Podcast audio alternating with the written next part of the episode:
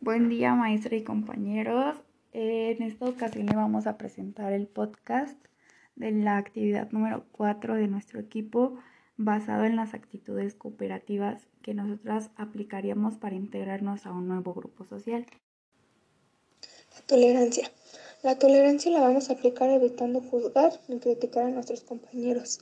Esto podría ocasionar que se rompan las relaciones de trabajo en equipo. También seremos tolerantes en los fracasos que pueden llegar a tener, en los errores, en las ideas, opiniones y críticas que nos pueden llegar a dar, aunque sean distintas a los de los demás, serán respetados. También conseguiremos que se pongan de acuerdo, ya sea para realizar alguna actividad o, o algún juego. Una actitud cooperativa nos ayuda para poder ganar una confianza.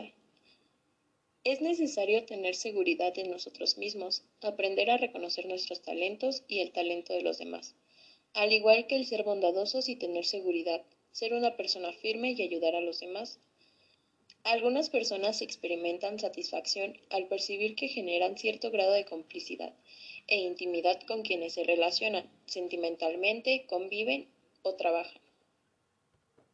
La otra actitud cooperativa sería respeto a las diferencias ya que nuestro equipo al momento de integrarnos a un nuevo grupo social o a una nueva actividad, tenemos, tenemos que actuar con respeto al momento de que las personas opinen su punto de vista o den su participación al momento de hacer una, una actividad o así. Entonces vamos a actuar con tolerancia, con respeto y con este, educación.